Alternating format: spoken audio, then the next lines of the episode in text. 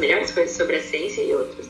No podcast de hoje, iremos falar sobre a Lua, os movimentos, as fases e Primeiramente, todos sabemos que a Lua gira em volta da Terra. Esse movimento se chama revolução. Ela leva aproximadamente 28 dias para fazer a volta inteira. Ele é responsável pela formação de suas fases. Além da revolução, a Lua faz outros dois movimentos, a rotação e a translação. Assim como a Terra, a Lua gira tomando seu próprio eixo em volta do Sol. Seu plano de rotação é inclinado cerca de 5 graus em relação ao plano de órbita da Terra. Por isso, durante uma mesma fase do ciclo lunar, observadores em lugares diferentes do planeta não veem a Lua com o mesmo formato. Curiosidade: um dia na Lua equivale a 29 dias na Terra, tempo que ela leva para dar uma volta em torno de si mesma. Agora iremos falar com a Rebeca. Boa tarde, ouvintes! Agora iremos falar um pouco sobre as fases da Lua. Em geral, a Lua tem quatro fases. Na Lua nova, a face da Lua que está voltada para a Terra não é iluminada pelo Sol, pois ambos estão em conjunção, e é difícil vê-la a olho nu. Na fase quarta crescente, a Lua tem a forma de um semicírculo. Já na Lua cheia, a face iluminada da Lua está totalmente virada para a Terra. Na quarta minguante, a Lua tem o formato de um semicírculo, porém do lado oposto da fase quarto crescente. Você sabia que a face da Lua que está voltada para a Terra é sempre a mesma? Isso acontece pela sincronia entre o movimento de rotação e revolução. Por causa dessa sincronia, sempre vemos o mesmo lado. Curiosidade: existem indícios da pré-história de caçadores-coletores que utilizavam marcações impressas em gravetos ou ossos de animais que provavelmente estavam contando os dias a partir das mudanças da lua. Agora vamos falar com Sabrina. Olá, ouvintes! Vamos falar um pouco sobre os eclipses lunares solares. Os eclipses lunares acontecem por a trajetória da Lua coberta pela sombra da Terra.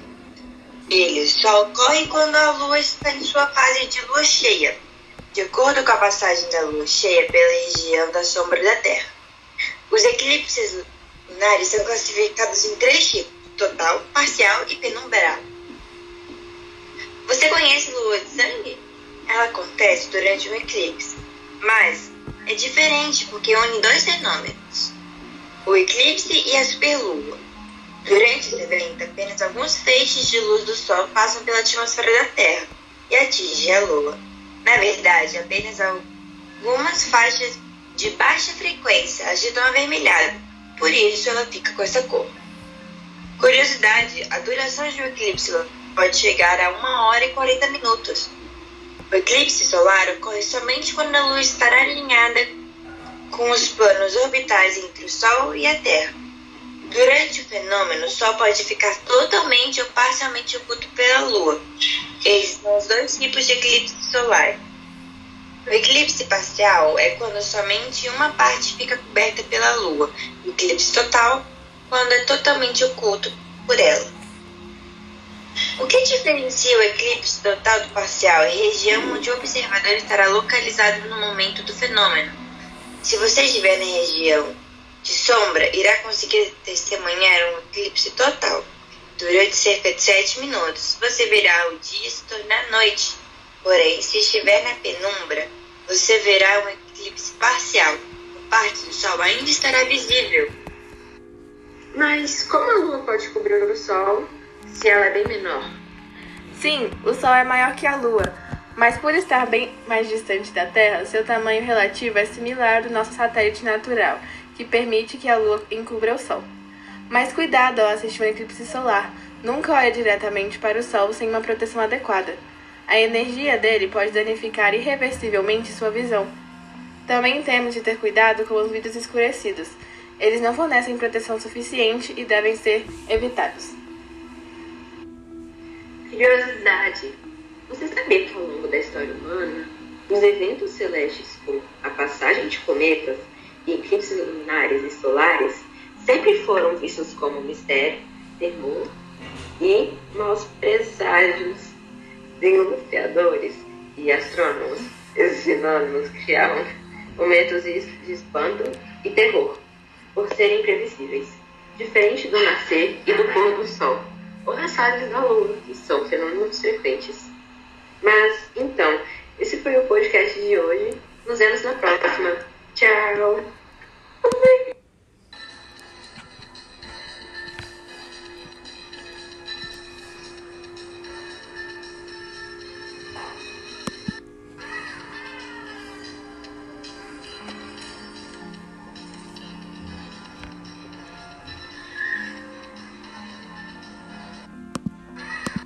Muito obrigada por assistir. Espero que tenham gostado. Até a próxima. Tchau!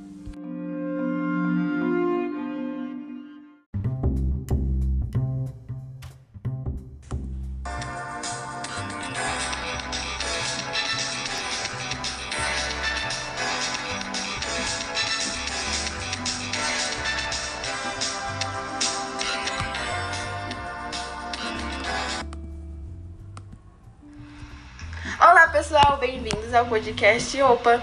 Aqui você encontra as melhores coisas sobre a ciência, curiosidades e muito mais. No último episódio falamos sobre os movimentos, fases e eclipses da Lua.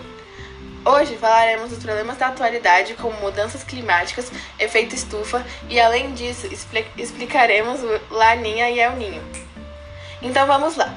O clima do nosso planeta vem mudando muito mais rápido, mas isso tem alguns motivos como as interferências do humano na natureza, o uso de máquinas, meios de produção, queimas de carvão e combustíveis.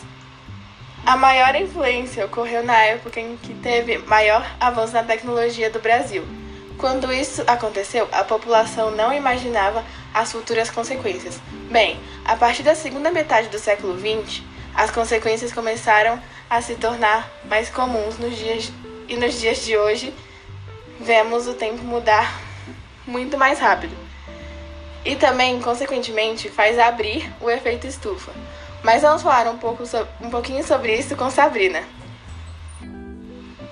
Obrigada, Rebeca. Oi, ouvintes, tudo bem? Vou explicar para vocês como funciona o efeito estufa. Ele é um mecanismo de proteção natural durante a manutenção da vida do nosso planeta. Sem ele, a temperatura da Terra diminuiria muito. Como este exemplo, a temperatura está a 18 graus com efeito estufa, mas sem ele a temperatura iria ficar com média de menos 15 graus e assim em diante. Ele funciona da seguinte maneira: o Sol emite a radiação na superfície da Terra, mantendo aquecida em um maior ou menor grau, dependendo da posição dela. Porém, nem toda emissão e radiação emitida pelo Sol é absorvida pelo planeta por volta de um terço, é refletida pelas nuvens ou pela atmosfera. A parte em que chega a nós humanos é absorvida pela Terra ou oceanos. Depois disso, tende a retornar ao espaço da forma de radiação infravermelha, depois de ter convertido em calor, emitida pela Terra. Por causa dos gases do efeito estufa, temos a temperatura média normal. Esse foi foi uma forma resumida do efeito estufa. Mas vamos mudar um pouco do assunto e falar com o Rafael. Oi, ouvintes, tudo beleza? Então, há um tempo em que o clima da Terra vem alterando. Isso é chamado de mudanças climáticas. Acontece por causa das interações do humano com a natureza radicalmente. Como o desenvolvimento da tecnologia, novas máquinas e meios de produção Consequentemente, surge uma nova necessidade de novas fontes de energia. Para atender a demanda, foi utilizada queima de carvão mineral, gasolina, óleo, diesel e etc. Na época em que isso aconteceu, não se imaginava as futuras consequências. Por causa dos, do gás carbônico na atmosfera, hoje em dia, a maior parte do planeta, ou da comunidade científica, concorda que os aumentos da frequência de efeitos climáticos em consequência das interações na natureza. A partir da segunda metade do século XX, esses efeitos extremos raros deixaram de serem raros e estão se tornando mais comuns. Esse desequilíbrio ambiental se manifesta de várias formas: poluição rios e oceanos, toneladas de plástico lançadas geralmente, etc. Enfim, agora vamos contar um pouco do El Nino e La Nina com Rebeca. Bom dia, ouvintes! Já ouviram falar do El Ninho e Laninha? Iremos contar um pouco pra, deles para vocês. Eles funcionam da seguinte forma: no fenômeno do El Ninho acontecem ventos alistas mais fracos, aquecimento anormal nas águas do Oceano Pacífico, um excesso de chuvas na região sul e sudeste, provoca secas severas no nordeste e tem uma menor ressurgência. Ele acontece a cada 2 a 7 anos. Já no Laninha, é ao contrário. Tem ventos alícios mais fortes, resfriamento anormal das águas do Oceano Pacífico, aumento da precipitação nas regi regiões norte e nordeste, seca e aumento da, da temperatura nas regiões sul e sudeste e maior ressurgência acontece a cada 2 a 7 anos, igual é o ninho. Obrigada, agora com Sabrina. Voltei, galera! Esse foi o podcast de hoje. Felizmente acabou. Mas não fique triste, o próximo está incrível. Vamos falar um pouco de coisas importantes fora da ciência e muito mais. Nos vemos lá. Até a próxima. Tchau!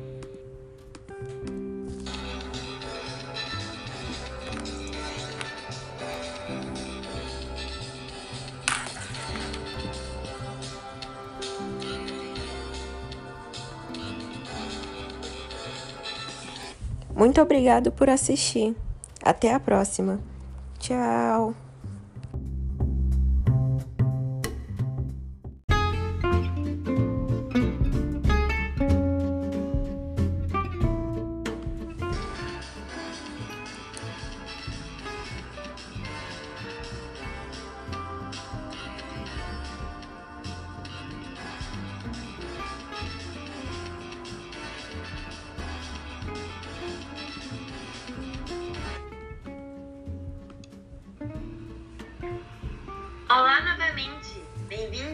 Podcast, onde você encontra as melhores coisas da ciência e utilidades para a vida. Como dito no último podcast, hoje vamos falar um pouquinho sobre a fake news, como funcionam notícias falsas e como se prevenir dela. Muitas notícias que recebemos são falsas e que não deve se acreditar em tudo que se lê. Dados mostram que 70% das fake news se espalham mais rápido do que as notícias verdadeiras. Principalmente pelo fato de elas serem bem mais interessantes. E geralmente são coisas que as pessoas querem ouvir. Pois é bem mais fácil aceitar uma mentira boa do que uma verdade ruim. Nessa época de pandemia, queremos sempre estar informados, mas fica difícil com tanta fake news nos confundindo. Mas você sabe o que se faz para descobrir se a notícia é verdadeira ou não? Bom, se te contam algo você fica curioso para saber se é verdade, ou não quer repassar informação falsa, o melhor a se fazer é pesquisar. Se tiver muitas notícias sobre o assunto e estiverem sites confiáveis, a chance de... é grande de ser verdadeira.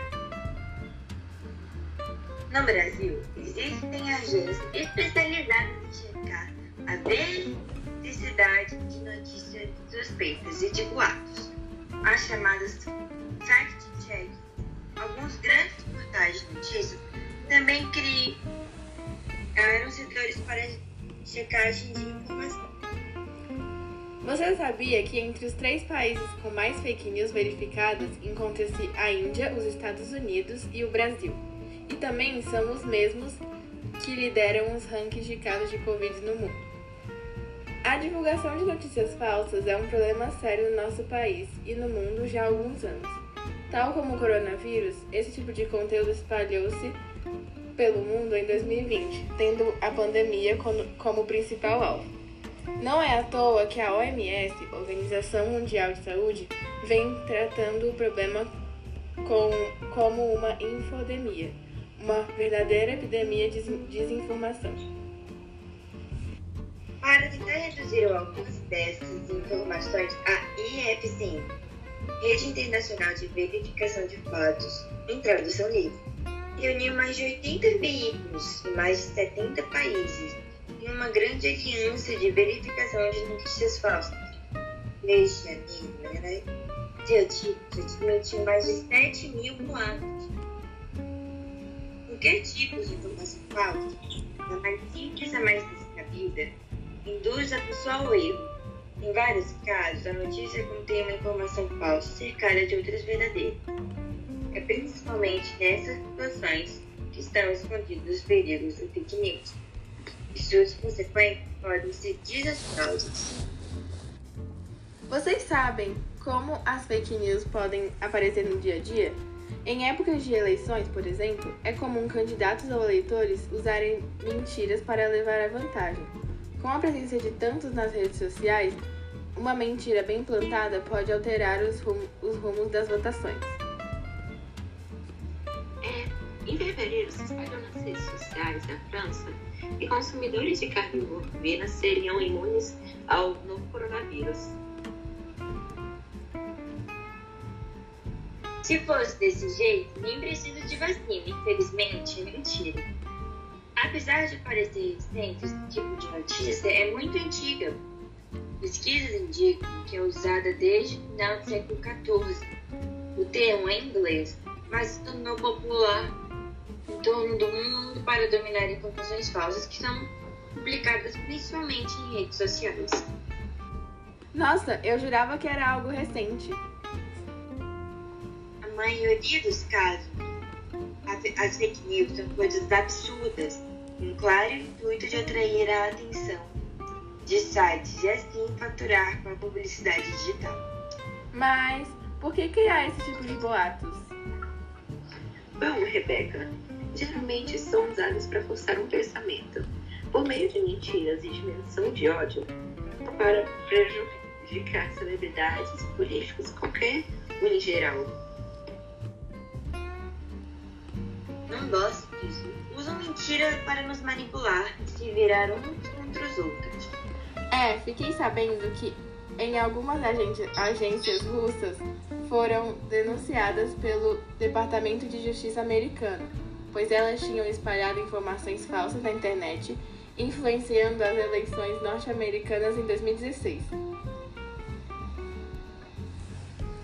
Existem grupos específicos que trabalham espalhando boatos mas não é fácil encontrar essas empresas, pois elas operam na chamada Deep Web. Isso é uma parte da rede que não é fiscalizada pelos mecanismos de busca, ficando oculta ao grande público. Bom, é isso. Muito obrigada por nos acompanharem. Até a próxima. Tchau!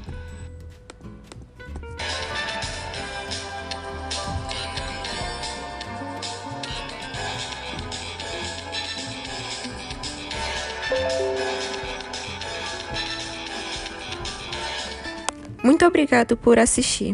Até a próxima. Tchau.